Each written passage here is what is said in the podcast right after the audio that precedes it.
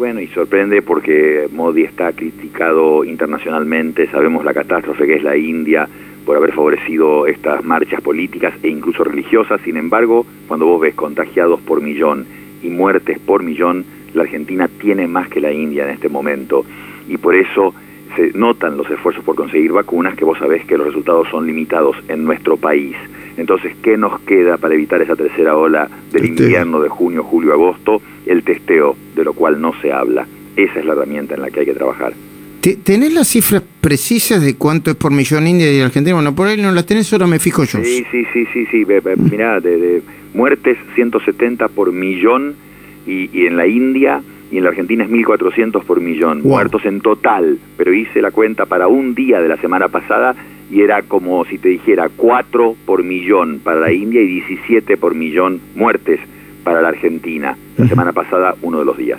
Si vacunáramos como Uruguay en proporción, ¿eh? eh por cantidad de habitantes, deberíamos dar 600.000 dosis por día. Para tener una idea, exactamente. ¿Por qué? Porque Uruguay vacuna 50.000 personas por día con 3 millones y medio de habitantes. Y con 3 millones y medio de habitantes ya vacunaron 60% de la población, recibió una dosis, y el 20% de la población, unas 750.000 personas, recibieron las dos dosis. Les acaba de llegar más Pfizer, les van a llegar 500.000 de Pfizer y un millón y medio de Coronavac. Es decir, que Uruguay ya tiene más vacunas de las que necesitaba para, para vacunar a toda la población y ya aprobaron vacunar chicos de 12 a 17 años, los de 20 hay muchos ya vacunados.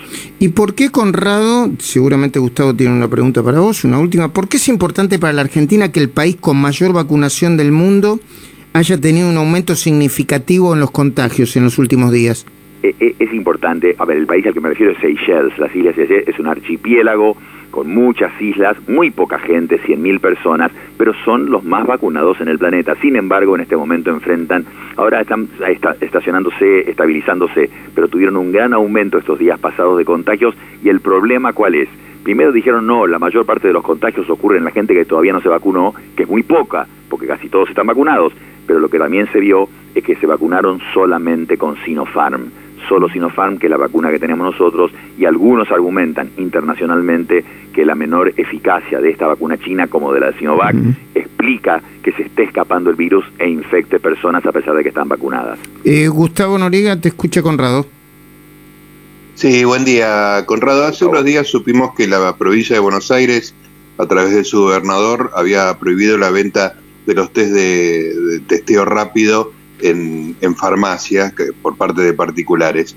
¿Cómo es eh, la situación en el resto del país? Por ejemplo, en la ciudad de Buenos Aires. ¿Está asequible? ¿Puede comprarlo? ¿Todavía no llegó? ¿Cómo es la situación? No, no. El, test del que habla de ese es un test de China, es una copia que ahí no sabés vos exactamente cuán preciso es. Ese prohibieron, lo cual uno podría llegar a decir, que bien, si es que van a permitir después, cuando vengan las marcas originales de grandes laboratorios internacionales, que son los que hacen estos test rápidos. Y no hagamos la discusión de siempre. Si no les gusta que la gente los compre para llevar a su casa y hacérselos solos en su casa, bueno, que el Estado se ocupe de cómo va a ser la logística para que se distribuyan millones de estos test que son de en tres minutos tener ese resultado, hay que esperar 10 a 15 formalmente, pero en dos o tres yo lo he visto personalmente, vos ves el resultado de inmediato. Y ahí tenés la contradicción. Ustedes anunciaron en el noticiero que Kisilov ya piensa en extender el aislamiento más allá del 21 de mayo.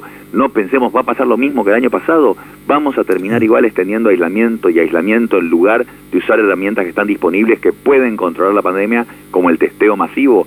Uruguay también lo hace. Qué problema. Gracias, Conrado. Muy buena información. Como siempre, un lujo tenerte todos los días de columnista. Muy buenos días, Luis, a todos.